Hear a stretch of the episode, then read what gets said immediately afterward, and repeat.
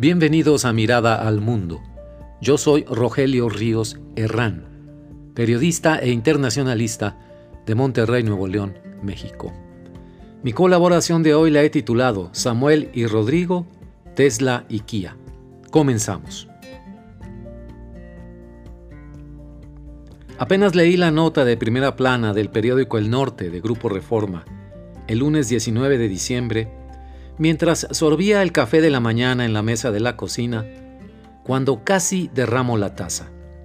¿En dónde he visto esta historia de armadoras automotrices y gobernadores emproblemados?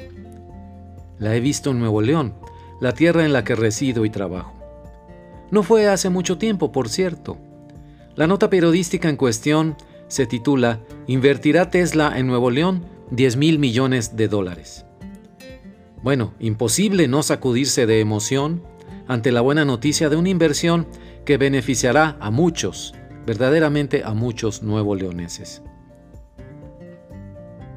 El anuncio formal por parte de Tesla se dará, según la información periodística referida, más o menos a fin de diciembre o en los primeros días de enero. Elon Musk, el dueño de la empresa, estuvo de visita en Monterrey en mayo y octubre y a partir de ahí se iniciaron las especulaciones sobre si invertiría o no en Nuevo León. Como es casi seguro que Tesla se establezca aquí en tierras regiomontanas, bien haría el gobernador Samuel García, junto a su equipo negociador, en recordar lo que sucedió a la llegada de Kia Motors a Pesquería y cómo le fue al entonces gobernador Rodrigo Medina y a su equipo de trabajo quienes enfrentaron juicios y cárcel por las concesiones hechas a la armadora coreana. Me pregunto, ¿va a repetir Samuel García con Tesla la misma estrategia de opacidad de Medina respecto a lo negociado con Kia Motors? Si lo hace, terminará igual en la cárcel por lo menos un día como le pasó a Medina y con su equipo de trabajo diezmado por los procesos judiciales. Recordemos, estimados amigos, un poco de esa historia medinesca. La llegada de Kia Motors con una inversión de 2.500 millones de dólares y 14.000 empleos directos a Nuevo León no estuvo exenta de fricciones desde antes de la apertura de su planta en 2016 en el municipio de Pesquería. Jaime Rodríguez sustituyó a Rodrigo Medina en la gubernatura de Nuevo León, más o menos a fin de 2015, en octubre y de inmediato cuestionó la negociación que hizo el equipo de Medina con los coreanos. Otras ciudades mexicanas y estadounidenses habían disputado duramente la sede de la planta armadora. A Medina y sus funcionarios los acusó el nuevo gobernador de otorgar beneficios excesivos en terrenos y extensiones de impuestos hasta por 20 años. Los medinistas, por su parte, se defendieron alegando que dieron esos beneficios siguiendo los estándares internacionales comunes en este tipo de negociaciones.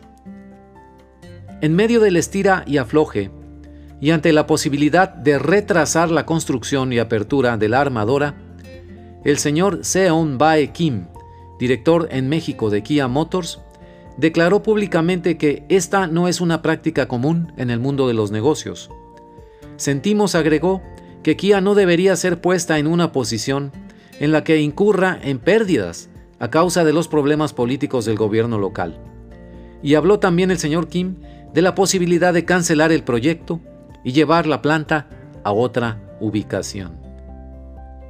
Al final, el exgobernador Rodrigo Medina fue detenido y encarcelado por 19 horas en enero de 2017 por una acusación de daño al patrimonio del Estado por la cantidad de 3.567 millones de pesos, en estímulos indebidos según la Fiscalía Estatal.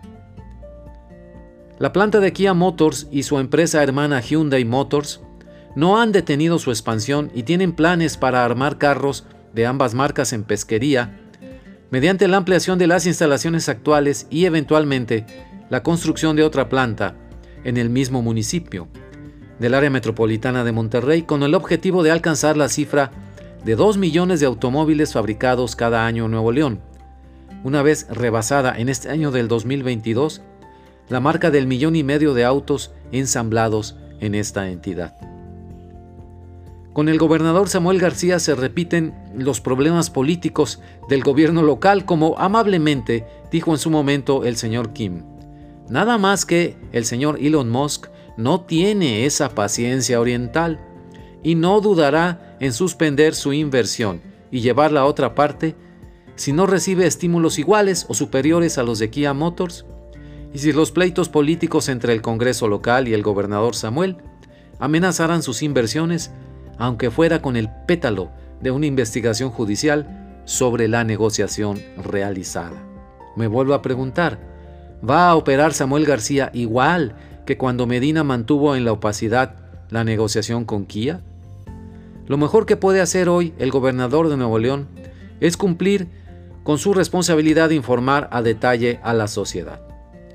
La inestabilidad política local tiene un precio muy elevado a nivel internacional. Haga bien sus cálculos, señor gobernador.